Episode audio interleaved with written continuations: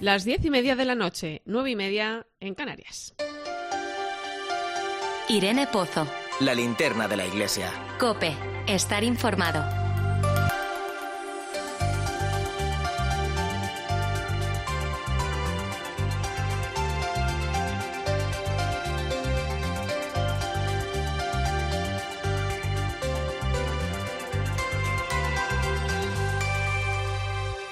¿Qué tal?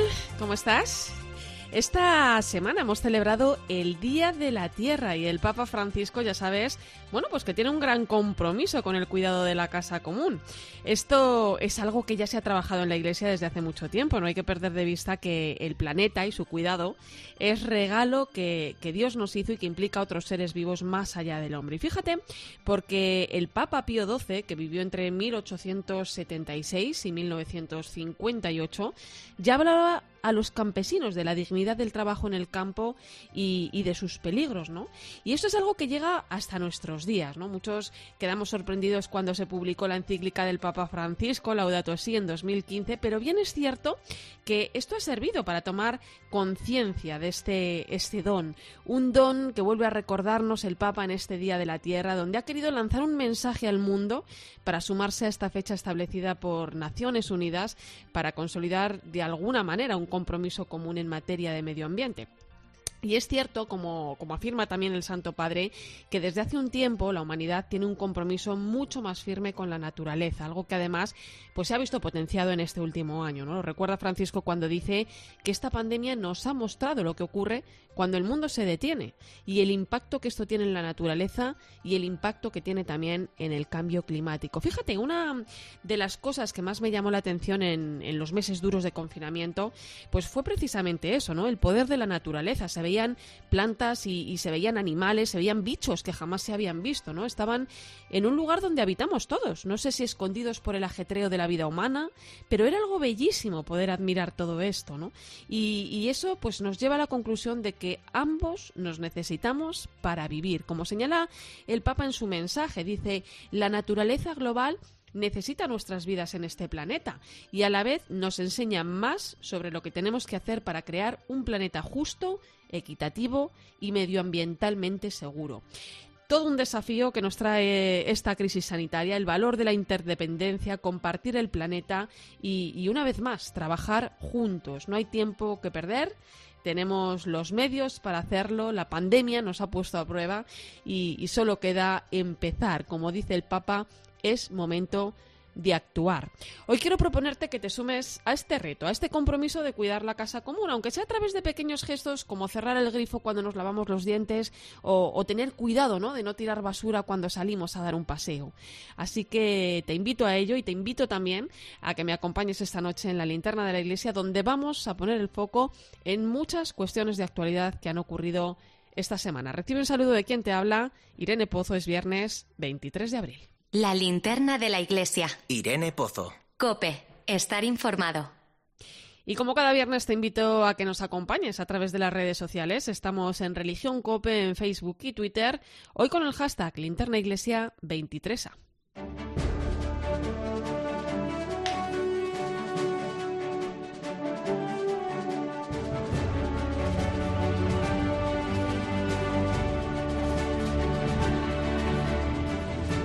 Repasamos hasta ahora las principales claves de la actualidad que nos deja la semana.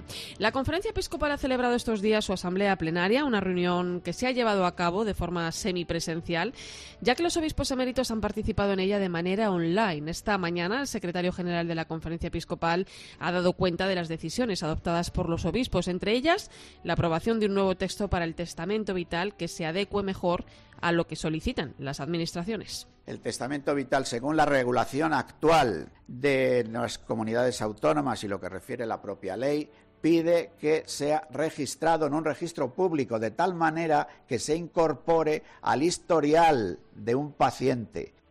El secretario general, Monseñor Argüello, también ha explicado la preocupación que sienten los obispos ante los posibles cambios que podrían realizarse a la ley de libertad religiosa. Todo lo que una reforma del actual estatus reconocido en la Constitución y luego en la Ley Orgánica sobre la libertad religiosa para una reducción de lo religioso al ámbito de lo privado, al ámbito de la conciencia sin manifestación pública o al ámbito de la sacristía sin plaza pública, sin calle, sin tejido social, pues evidentemente nos preocupa.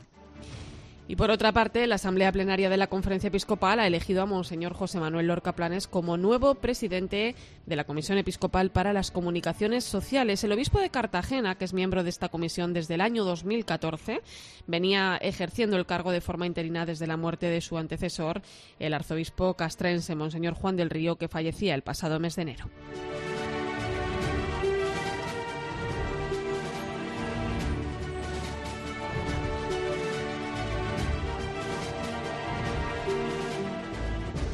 Y ayer se presentaron las conclusiones del foro online hacia un nuevo currículo de religión, un diálogo entre todos y para todos. Un debate que ha organizado la Comisión Episcopal para la Educación y la Cultura, en el que miles de profesores de religión han podido reflexionar sobre las cuestiones que deben tenerse en cuenta en la revisión del currículo de la asignatura de religión.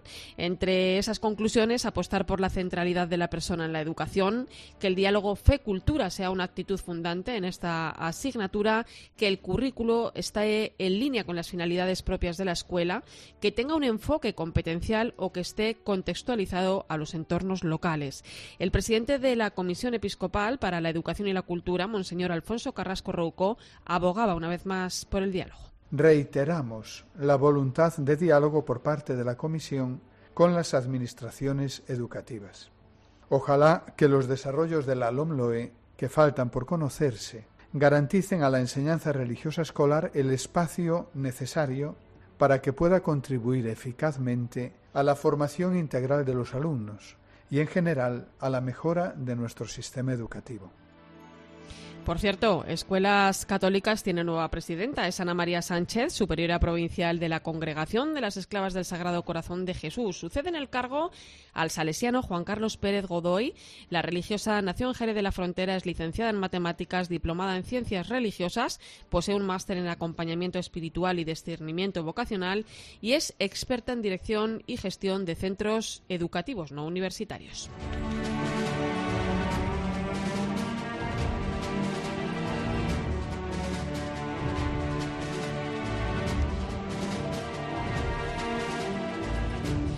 Y hoy se han beatificado en Guatemala a 10 mártires, tres de ellos españoles. Son los sacerdotes José María Gran, Faustino Villanueva y Juan Alonso, misioneros del Sagrado Corazón de Jesús, que fueron asesinados por odio a la fe durante la sangrienta guerra civil que azotó el país entre 1980 y 1991. El padre José María Álvarez, también misionero del Sagrado Corazón de Jesús, pasaba por los micrófonos del espejo en COPE. Esto es lo que nos contaba testimonios que tenemos de ellos, de cartas y demás, son siempre preciosos, de que estaban contentísimos con lo que estaban viviendo y que ciertamente, a pesar del peligro, ahí seguían. Un detalle que contaban era que los catequistas se consideraban comunistas porque hablaban de comunidad cristiana, de, favorecer unas cooperativas y demás para que los indígenas pudieran vivir, no dependiendo ya de otros, ¿eh? era señal ya de, de, comunismo y de persecución, por lo tanto. ¿eh? Y este domingo se celebra la jornada de oración por las vocaciones y la jornada de vocaciones nativas. Dos jornadas diferentes, aunque van unidas de la mano con el lema ¿Y yo para quién soy? Esta jornada quiere suscitar en los jóvenes la pregunta por su vocación y también invitar a toda la comunidad a orar y acompañar a los jóvenes y a sostener las vocaciones de especial consagración que surgen en otros países. Muchos obispos han publicado comentarios o indicaciones sobre la importancia de esta jornada. Por ejemplo, el obispo de Getafe, Monseñor Ginés García Beltrán ha recordado la importancia de que demos respuesta a nuestra vocación como creyentes. Toda vida cristiana empieza en una llamada y termina en una llamada. En medio de, de toda mi existencia hay también una llamada del Señor a un estado de vida. Por eso la pregunta es ¿cómo puedo ser feliz? ¿Dónde soy feliz? Pues la respuesta está aquí. Eres feliz en la medida en que respondes a lo que Dios quiere y espera de ti. Además, con motivo de esta jornada, el Obispado de Barbastro Monzón ha publicado una serie de vídeos catequéticos que ha inaugurado su obispo, Monseñor Ángel Pérez Puello, con un agradecimiento a los jóvenes. Vamos a escucharle. Gracias por ser generosos, por regalar vuestro tiempo, vuestra ilusión y vuestras ganas y fuerzas para que otros muchos puedan vivir. Gracias y feliz semana vocacional donde cada uno tiene que preguntarse cuál es el sueño que Dios tiene de mí. Pues hoy en la linterna de la iglesia queremos escuchar la voz, el testimonio directo de estas vocaciones.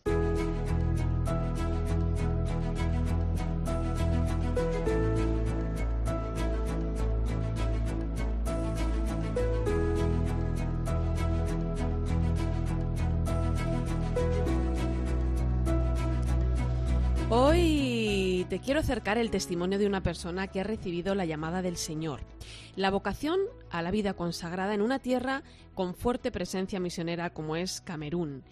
Buenas noches, Pamela, bienvenida a la linterna de la iglesia. Hola, buenas noches, gracias. Eh, Tú eres de Camerún, eres religiosa de la Congregación de las Misioneras Cruzadas de la Iglesia. ¿Cómo recibiste esa llamada a la vocación, a la vida consagrada?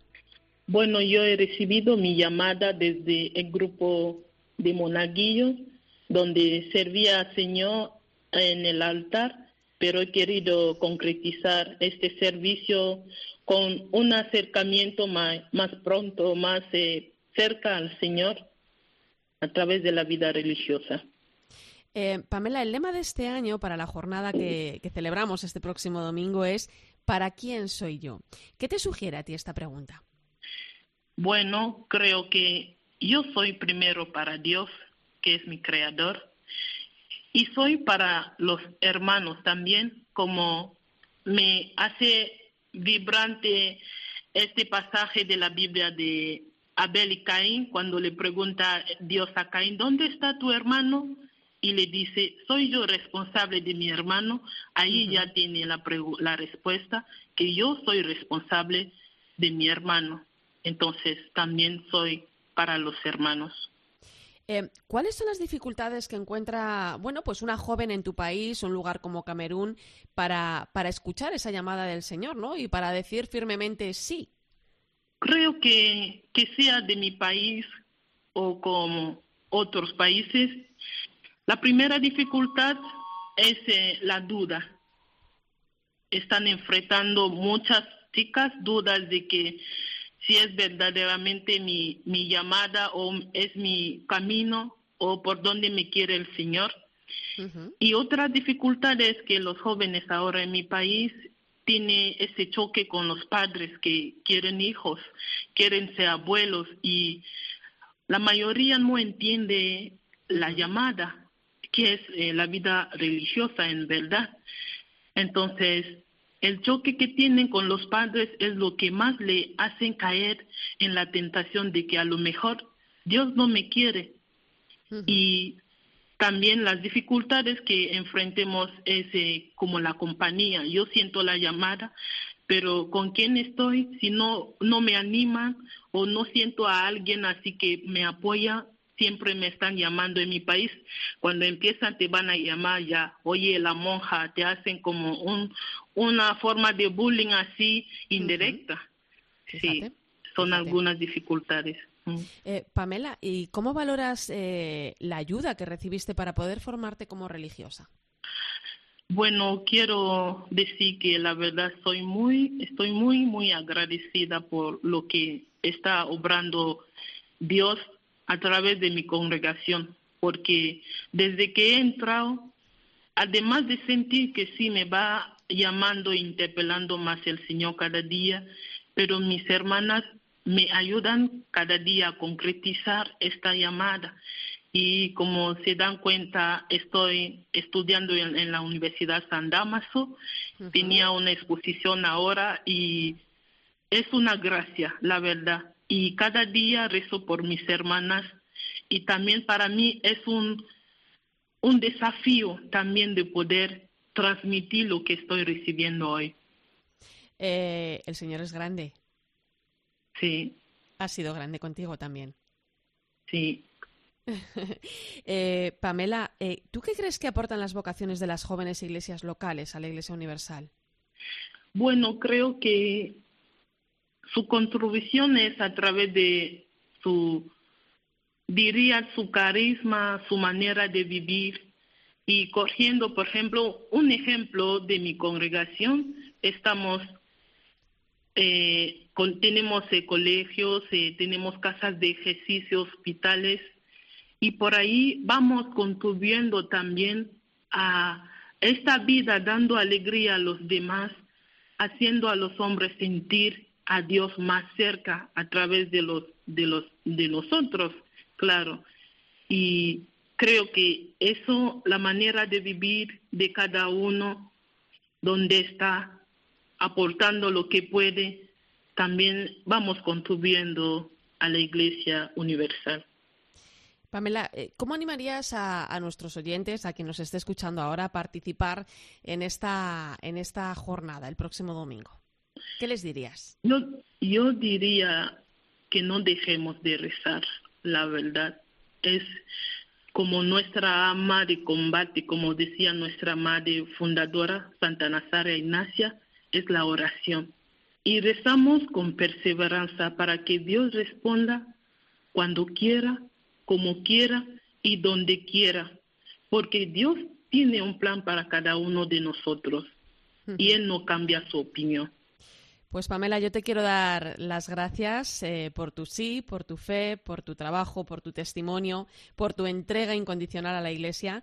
Rezaremos mucho por ti, nos vamos a acordar especialmente el domingo. Tendremos muy presentes también a todas las vocaciones que, que mucha falta nos hacen. Te mando un fuerte abrazo. Vale, muchas gracias. Dios les bendiga. Escuchas la linterna de la Iglesia. Con Irene Pozo. Cope, estar informado. Ponemos el foco ahora en la información más destacada de estos días en nuestras diócesis.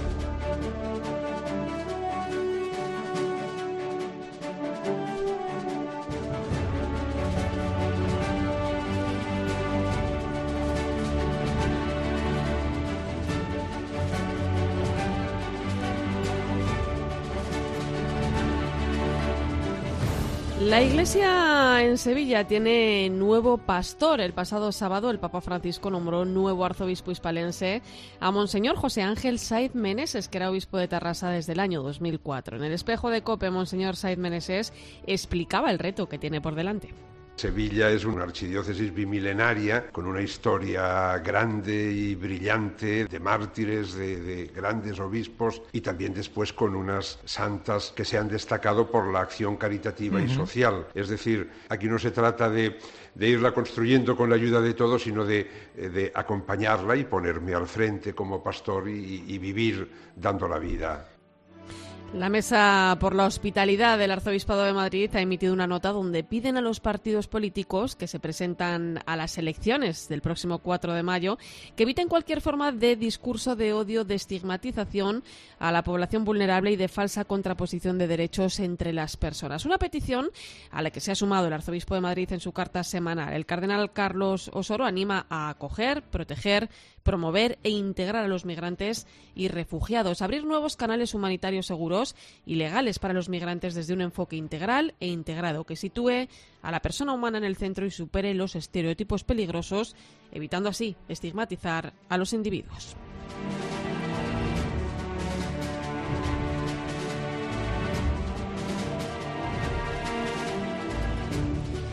Los obispos de la provincia eclesiástica de Madrid también se han pronunciado sobre las elecciones autonómicas del próximo 4 de mayo. El arzobispo de Madrid, los obispos de Alcalá y de Getafe y los obispos auxiliares de las diócesis madrileñas piden ejercer el voto responsable y apelan a la búsqueda del bien común, sabiéndose protagonistas activos y no meros espectadores en la configuración de una sociedad más justa y fraterna.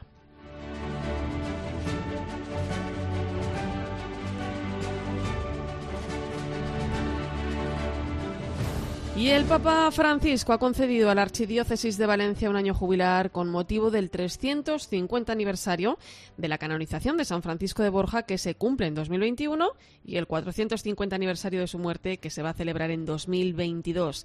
Nos vamos, Cope Valencia. Luis Agudo, buenas noches. Hola, ¿qué tal? Buenas noches, Inene. La verdad es que se ha acogido con una gran alegría, como no podía ser de otra manera, esta designación por el Papa Francisco del año jubilar en honor a San Francisco de Borja.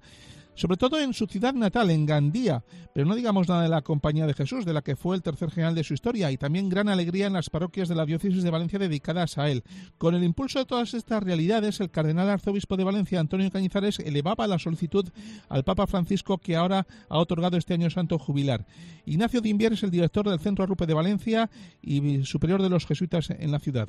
Es una gran oportunidad para conocer lo que fue toda una experiencia espiritual de encuentro con Dios, un hombre de la nobleza grande de España, que de pronto pues tomó una decisión que supuso un giro de 180 grados para su vida el año Santo Jubilar, que se convoca con motivo del 350 aniversario de la canonización del santo, que se cumplirá este año, y del 450 aniversario de su fallecimiento, que se cumplirá el próximo, tendrá lugar desde este próximo 3 de octubre al 3 de octubre del 2022. Pues muchas gracias, Luis. Y como cada semana hacemos memoria, hoy os quiero hablar de la labor que realiza la Iglesia con las familias.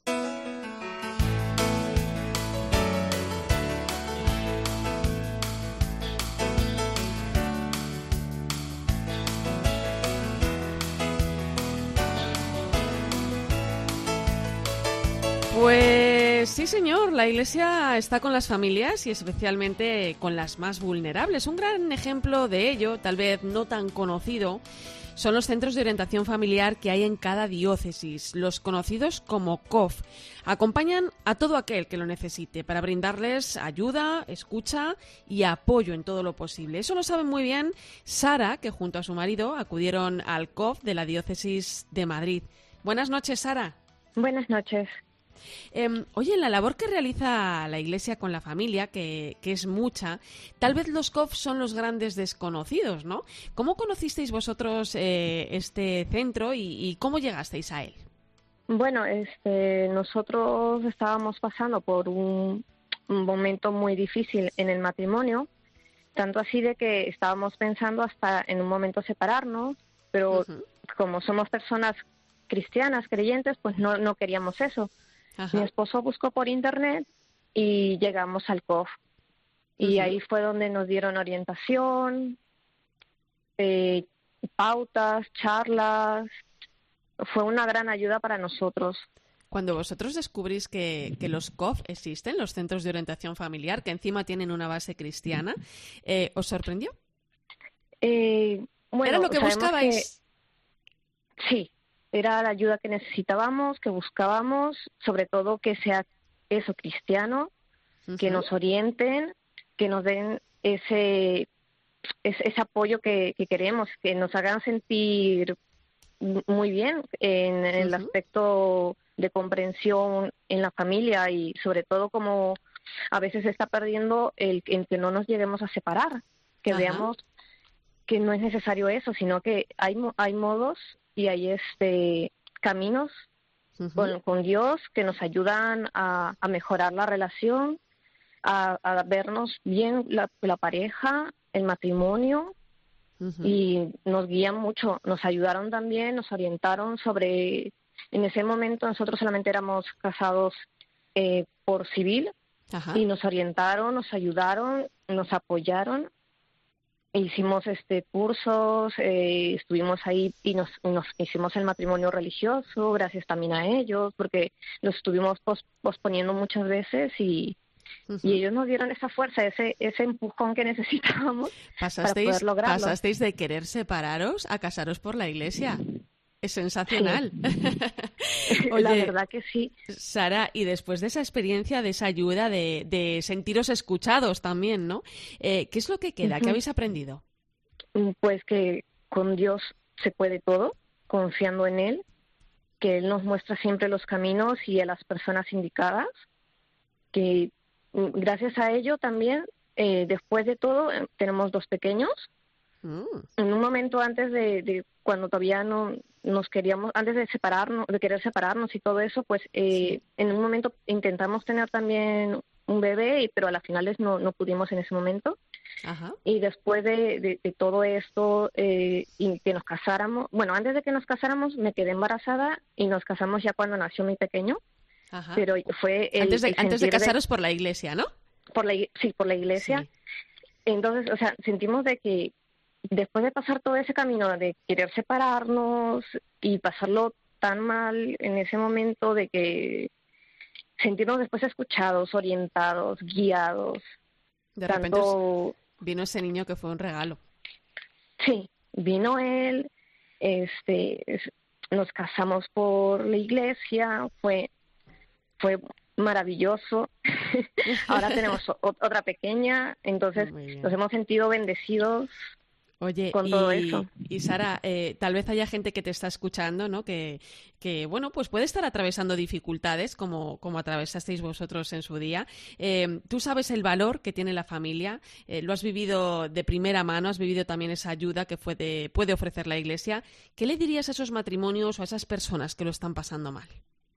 que no se rindan, que siempre siempre uno cree, cree que está es el lastimado pero no ven que también están lastimando, que junto junto con, con, Dios, con la palabra, junto con esas con las personas adecuadas que te pone la iglesia, te van a orientar. Los cursos que nos dieron, fuimos también ah, para el, para el matrimonio, fuimos a un retiro. Las charlas que nos dan nos hacen ver y nos hacen hablar, porque a veces nos callamos y nos sentimos muy heridos, pero más que nada por no decirlo, por quedarnos bloqueados y, no, y, no decir, mira, es que me enfada esto o es que me duele esta actitud o simplemente no decir gracias por el pequeño detalle que hace la pareja. Y, y entonces todas esas cosas pues a veces importante, no, ¿eh? Dar las gracias y pedir perdón es importantísimo en un matrimonio.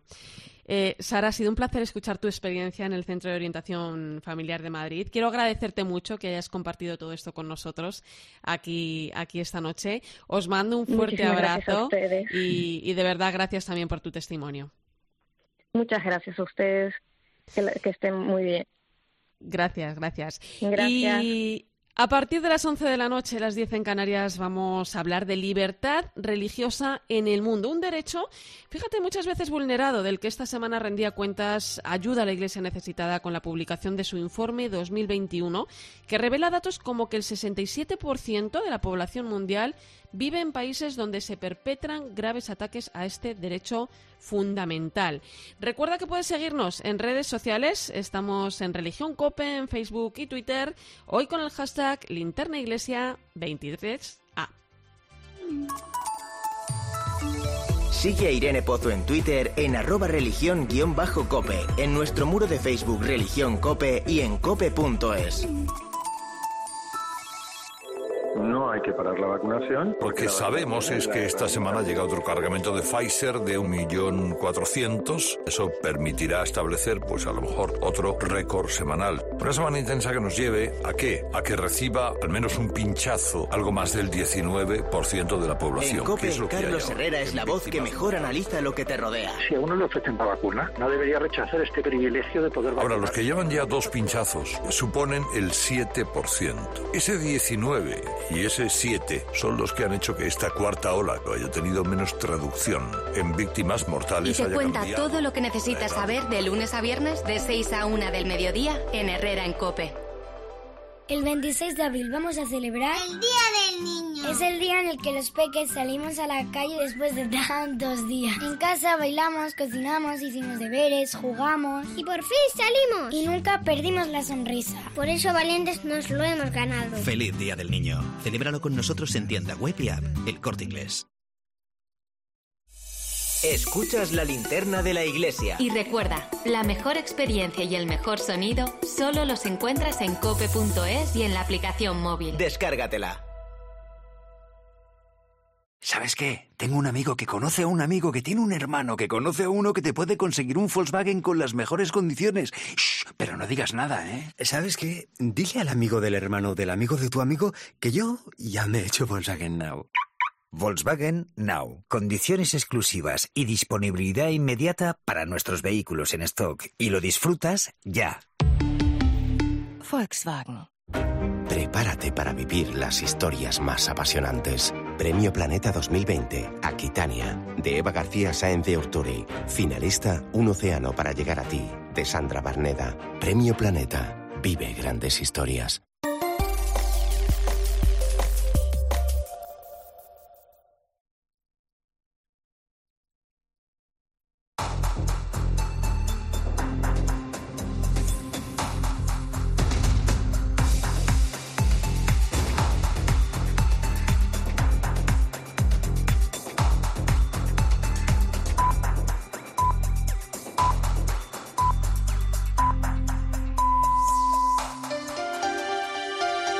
Irene Pozo.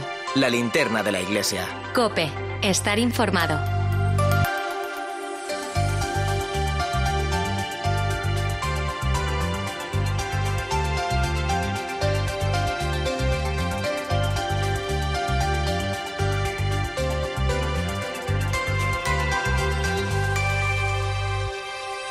11 de la noche, las 10 en Canarias y como cada viernes a esta hora viajamos hasta el Vaticano, donde ya se encuentra nuestra corresponsal, Eva Fernández. Buenas noches, Eva.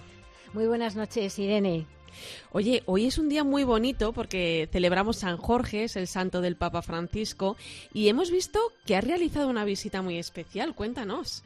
Sí, la verdad es que al Papa Francisco siempre le ha gustado celebrar tanto su cumpleaños como su santo cerca de quienes menos tienen, ¿no? Otros años, por ejemplo, incluso ha organizado una comida con ellos o ha hecho llegar caramelos y dulces a los asilos y a los hospitales. O el año pasado, que estábamos todos confinados, lo que hizo fue enviar cientos de rosarios a las parroquias para que las distribuyeran entre las personas a quienes prestaban ayuda. Y hoy, esta mañana, a justo en torno a las diez y media, no se ha resistido, como ya nos imaginábamos, y se ha acercado hasta el aula Pablo VI del Vaticano, donde a lo largo de la jornada se ha estado vacunando a 600 personas de pocos recursos. Se les ha estado aplicando la segunda dosis de la vacuna, por lo tanto, ya están inmunizados muchos de ellos y se mm, concluirá con 1.400 personas, Fíjate. la mayoría indigentes, que van a estar inmunizados, vacunados por, por el Vaticano, ¿no? Entonces el Papa esta mañana lo que hizo fue al llegar estuvo charlando, saludando a los que se encontraban por ahí, mm, también a los voluntarios, ¿no? Y juntos rompieron un gran huevo de Pascua de chocolate, pero gigantesco. Empezaron a repartir los fragmentos, eh, compartiéndolo entre todos. eh, tomaron helados. El Papa se tomó también un helado. Sabemos que le gustan los dulces. Y mm, ya cuando terminó, al, al salir, al- además de darle un fuerte aplauso, pues le cantaron alguna canción, ¿no? Y ahí, mm, justo en la salida, Irene, la verdad es que me acerqué. No, mm, fue, tuve mucha suerte porque no sabíamos la hora, no sabíamos a qué hora, a qué hora iba a, tanto a comenzar a vacunar, pero bueno, me acerqué a la salida y pude charlar con algunos de ellos. Llevaban las, los bolsillos llenos de chocolatinas y una mm, mujer mayor de Senegal que realmente tiene 70 años pero aparenta muchos más de las que acude todos los días a cenar y a dormir a lo que ella misma llama la casa del Papa. Hoy me ha dicho, esta noche vuelvo a la casa del Papa a dormir porque es uno de esos edificios que se encuentran justo en la columnata de San Pedro al lado y que se ha habilitado, el Papa quiso que se habilitaran para que duerman allí, ¿no? Entonces me contaba esta señora que el Papa le había tocado la frente y que le había y ella le había dicho que a partir de ese momento ya eran amigos para siempre. O sea que ha sido una, una mañana, una jornada de santo fabulosa. Salía con los bolsillos llenos de chocolate Sí. y una gran sonrisa en la cara. Oye, por cierto, sí, se acerca el mes de mayo, es el mes de la Virgen, ¿no? Y el Papa eh, ha convocado un maratón de oraciones por el fin de la pandemia.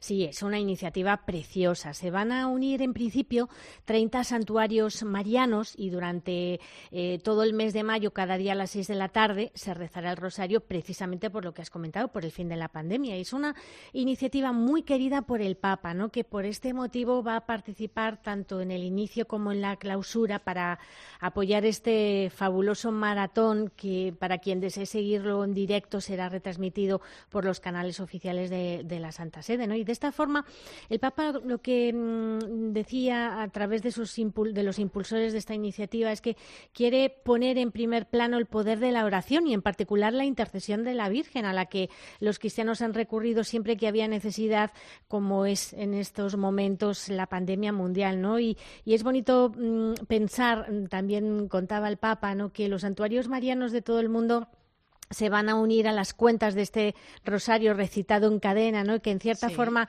recuerda a los ancianos de los que hablaba mm, el Papa en la audiencia general del pasado miércoles, ¿no? A la, que la de- dedicó esta audiencia a la oración vocal, ¿no? y de- explicaba el Papa muy bonito, ¿no? que nos encontramos con ellos en las iglesias, a veces escuchamos cómo musitan en voz baja y, mm, y realmente eh, suponen un apoyo para toda la iglesia, o sea que, que mm, seguiremos muy de cerca cerca este gran maratón de, oraciones eh, durante todo el mes de mayo, Irene. Pues muchas gracias, Eva. Un placer, como siempre, contar Un abrazo. Hasta muy pronto. Escuchas la linterna de la iglesia. Con Irene Pozo. Cope. Estar informado. Como avanzamos hace unos momentos, Ayuda a la Iglesia Necesitada acaba de publicar su informe de Libertad Religiosa 2021, que señala que la población mundial sufre cada vez más violaciones a su derecho a la libertad religiosa. Vamos a saludar a Marcela Simansky, es editora jefe de este informe que acaba de ver la luz en todo el mundo. Marcela, buenas noches. Buenas noches, Irene. Oye, lo primero, eh, Marcela, el estudio refleja que, la COVID-19 ha favorecido este deterioro. Eh, ¿Podemos decir que la libertad religiosa está en peligro? O, cuéntame cómo ha influido la pandemia en, la libertad religiosa en el mundo.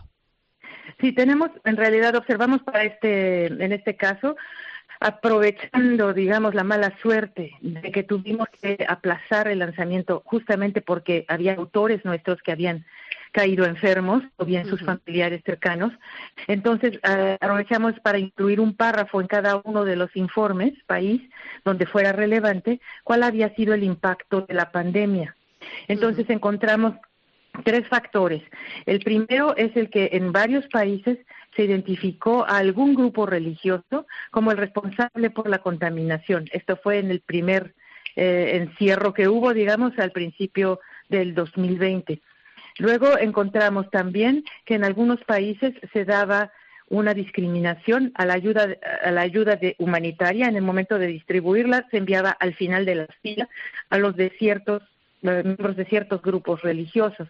Y en tercer lugar, en el momento en que se levantaron, se comenzaron a levantar las medidas restrictivas a las reuniones físicas, todas las actividades de culto fueron tratadas de una manera discriminatoria comparada con otras actividades en las que la gente tendría que estar más próxima una de la otra. Sí. Entonces, sí, cuando ah, como estas cosas sucedieron en países de diferentes estados de desarrollo y ciertamente la, la última de al momento de reducir las medidas de confinamiento se notó que en los países más desarrollados todas las actividades de culto eran relegados a una actividad no solamente no esencial, sino verdaderamente de un interés mínimo. Ahí sí nos hace temer por el ejemplo que se da desde los países desarrollados a los no desarrollados por el respeto a la libertad religiosa. Eh, Marcela, en este último año especialmente, los gobiernos, bueno, pues han centrado todos sus esfuerzos en, controlar la pandemia y esto me imagino que también ha tenido consecuencias, como, refleja el informe, ¿no? Por ejemplo, ha hecho que los grupos yihadistas hayan aprovechado esta situación para ganar territorio y, expandirse, ¿no? ¿Qué es lo que está pasando? Sí, eso es también bastante claro en nuestras observaciones. en los países, sobre todo en los que ya existía un nivel de gobernanza bastante risible, digamos, cuando hubo además la necesidad de concentrarse en contener a la población dentro de sus casas, a distribuir medicamentos, vacunas, a tratar de suplir eh, verdaderamente muy bajos recursos médicos. Entonces los gobiernos perdieron completamente los pedales de la bicicleta y empezaron entonces todos los grupos de fuera de la ley, ¿verdad? Desde los traficantes de droga hasta los yihadistas, aprovechar ese descuido para extender sus dominios, sus terrenos, cometer todavía más crímenes y confiando y lamentablemente acertando en que la, el nivel de impunidad había aumentado. Y eso es algo que está también viéndose muy, muy, muy claramente. El mapa que nosotros presentamos en este eh, eh, informe, en el resumen ejecutivo con los países rojos y naranjas, que se parece mucho al mapa de cualquier eh, de, violación de derechos humanos. Es un mapa de impunidad, es un mapa de la no denuncia y de completamente la indefensión de las víctimas. Em, ¿Preocupa especialmente el continente africano? Así es, en efecto, porque hemos visto cómo al hundirse el barco del Estado Islámico en Siria y en Irak, como en el cuento de las ratas que abandonan el barco que se está hundiendo, saltaron al de al lado. Entonces, esto fue lo que sucedió. Pasaron los militantes yihadistas desde Siria e Irak al norte, pasaron al sur de Turquía y ahí se quedaron por un rato hasta que obtuvieron manera de transportarse o de que fueran transportados en tanto que mercenarios a Libia.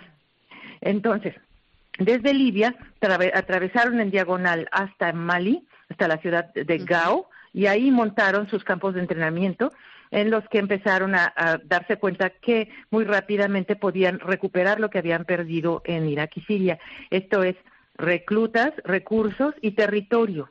Entonces, aprovechando la, debilidad económica y de gobierno de todos los países de la África subsahariana, entre los reclutas y los recursos pudieron continuar avanzando a realizar su sueño, que es el de tener un califato transcontinental a todo lo ancho de África, llegando hasta la costa del Océano Índico, donde ahora vemos las terribles exacciones de los ah, nuevos discípulos de ISIS. Ellos ya tomaron dos puertos, están tomando una cantidad de kilómetros cuadrados bastante impresionante.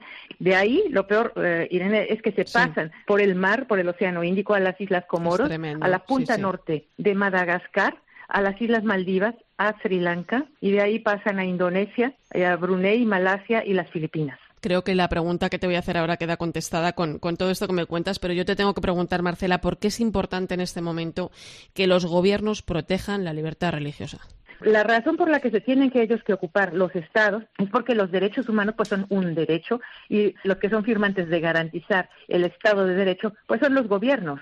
Si no se comprometen ellos, no hay nadie más que se comprometa. Están violando tranquilamente partes enteras del derecho a la libertad de pensamiento, conciencia y religión, y los ciudadanos no se los recuerdan, no les dicen, mira, lo tienes que respetar, porque si no lo respetas, te llevo a tribunal internacional. Sí, sí. Falta mucho compromiso también, Marcela. Eh, un informe que se puede consultar, hay que decirle a nuestros oyentes si quieren saber más, aunque ahora hablaremos en tiempo de tertulia sobre él, en la página web www.ayudalaiglesianecesitada.org.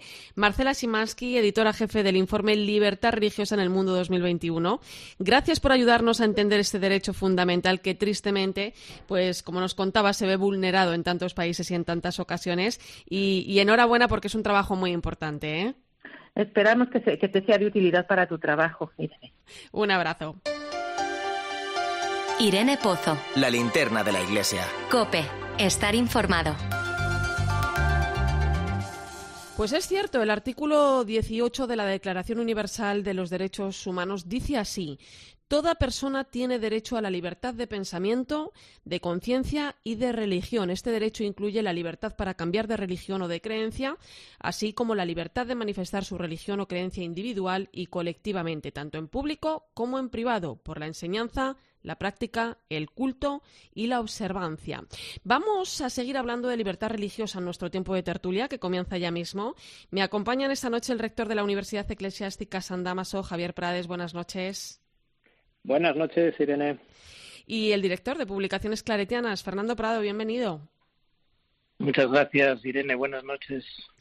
Oye, es tremendo mm, este informe que vosotros ya conocéis bien, que analiza la situación de los 196 países del mundo y que nos trae datos como, por ejemplo, eh, en una treintena de países se cometen asesinatos por causa de la fe, uno de cada tres países en el mundo no respeta la libertad religiosa o el 67% de la población mundial vive en países con grandes violaciones en este aspecto. Eh, ¿Qué valoración inicial podemos hacer con estos datos, Javier?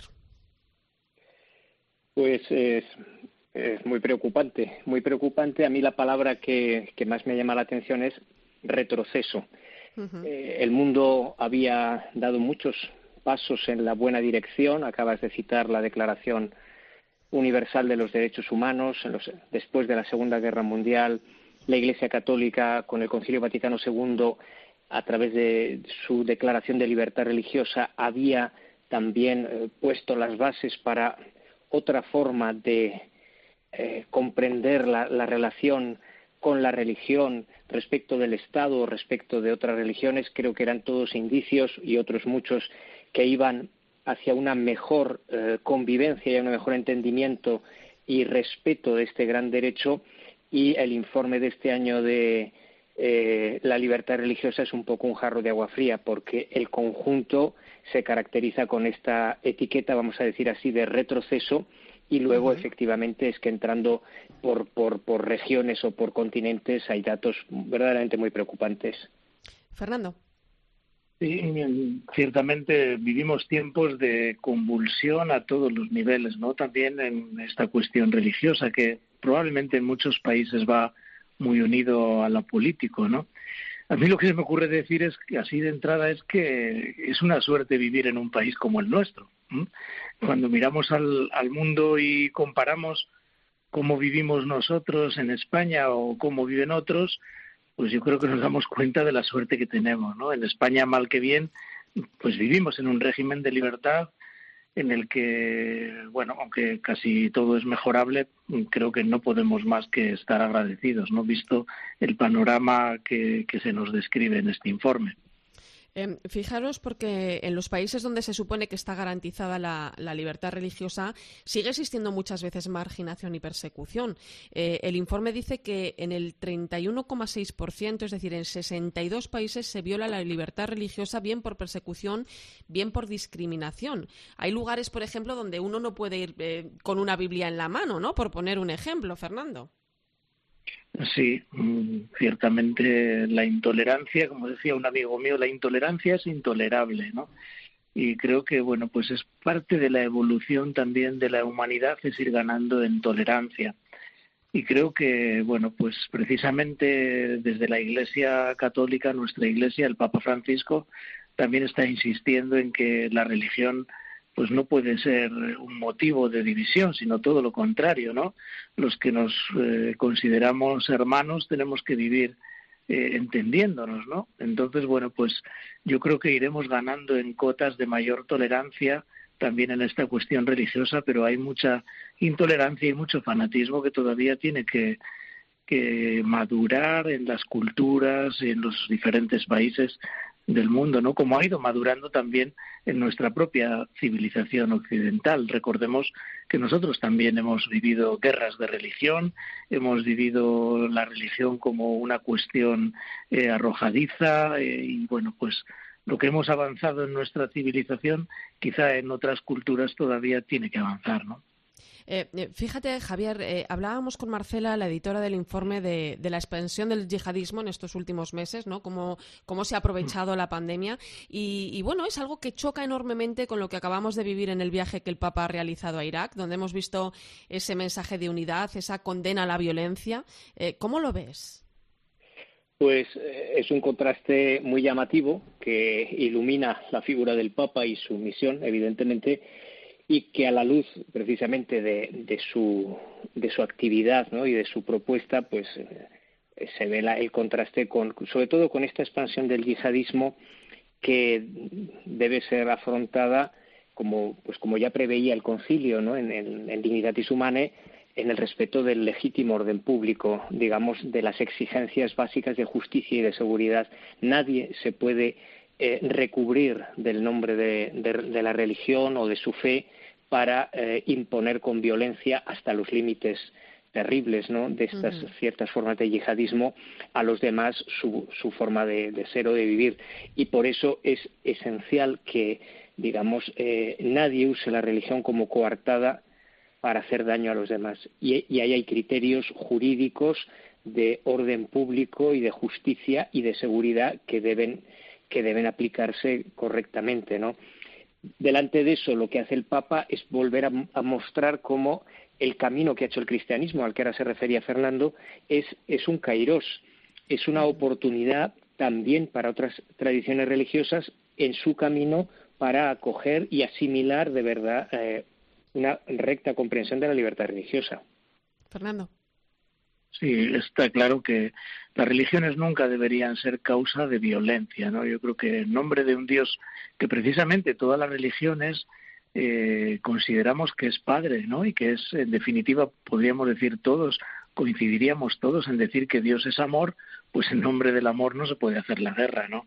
Yo creo que ciertamente es difícil que haya alguna institución a nivel internacional o mundial pues que pueda velar, como está diciendo Javier, ¿no? Por, porque esto de verdad sea algo que, que se protege, esta libertad religiosa, y es difícil, ¿no? Pero bueno, ahí están criterios de fondo que nosotros no dejamos de proclamar porque creemos en precisamente en la en la fraternidad universal, ¿no? Yo creo que otra cosa es la persecución religiosa que también hay, ¿no? Quizás desde ideologías materialistas en otro tipo de países o en nombre de un laicismo que en vez de aprovechar quizá lo bueno que tienen las religiones eh, y sus instituciones eh, creen más bien que el hecho religioso y esta dimensión pública de la fe pues estorba el bien común, ¿no? Eh, bueno, yo creo que, que, parece que hay una radicalización en este mundo yihadista, ¿no?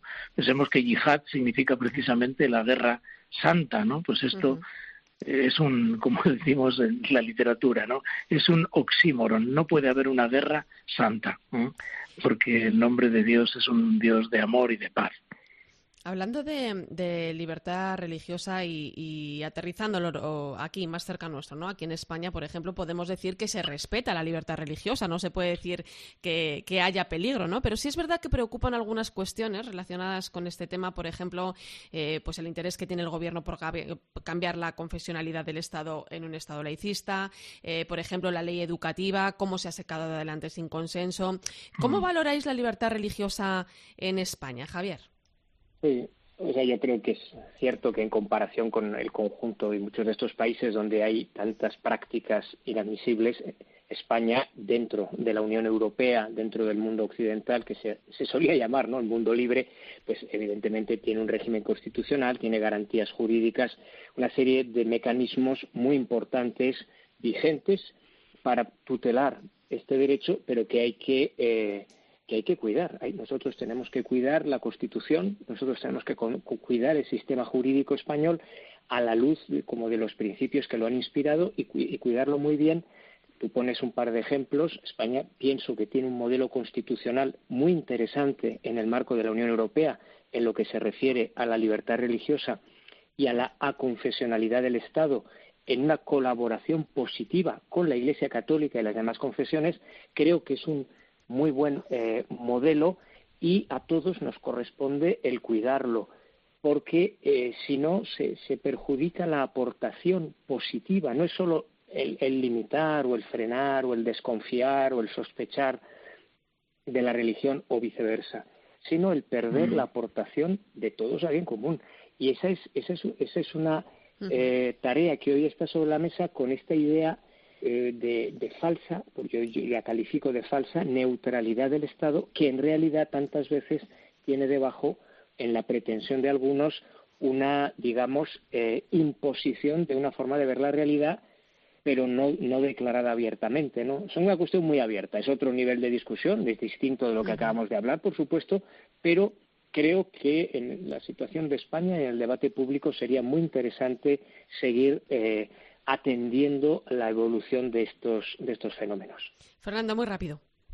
Sí, pues nada, yo creo que hemos vivido un cambio de vivir un régimen, digamos, de cristiandad en el que la Iglesia, quizá después de la gran persecución también que hubo en la guerra civil, vivió muy protegida por el régimen, eh, a vivir en un, en, un, en un tiempo de libertad, en la Constitución del 78, como decía Javier, en el que, bueno, pues debería haber más separación y más colaboración, ¿no?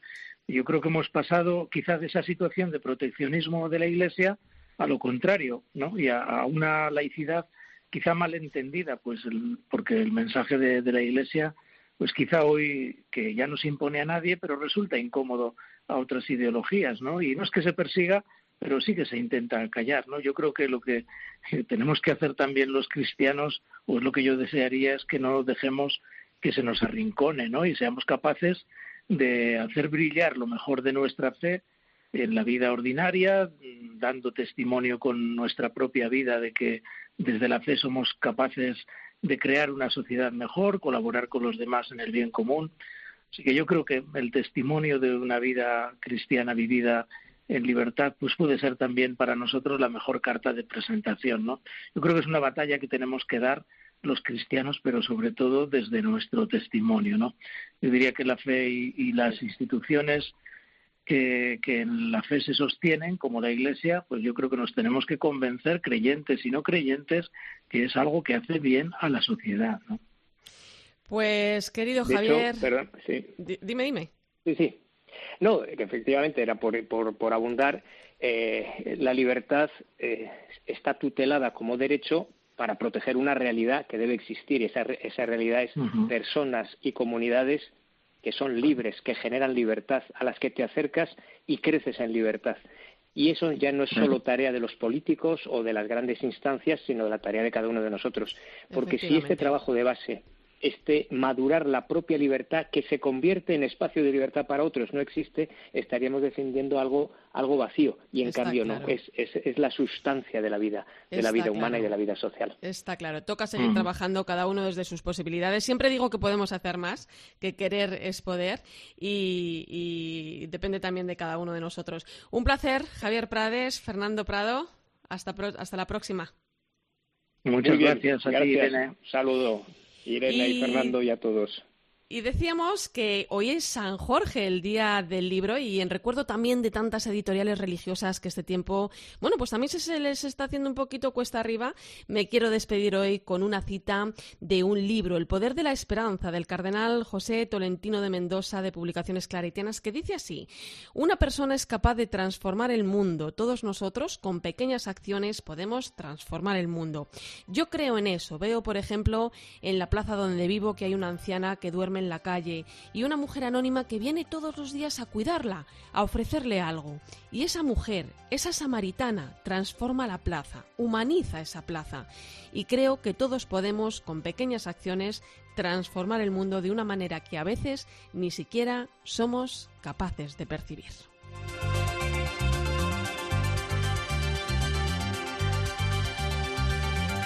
Gracias por acompañarme esta noche y mantener la linterna de la iglesia encendida. Te dejo ahora con el partidazo de Cope y Joseba Larrañaga.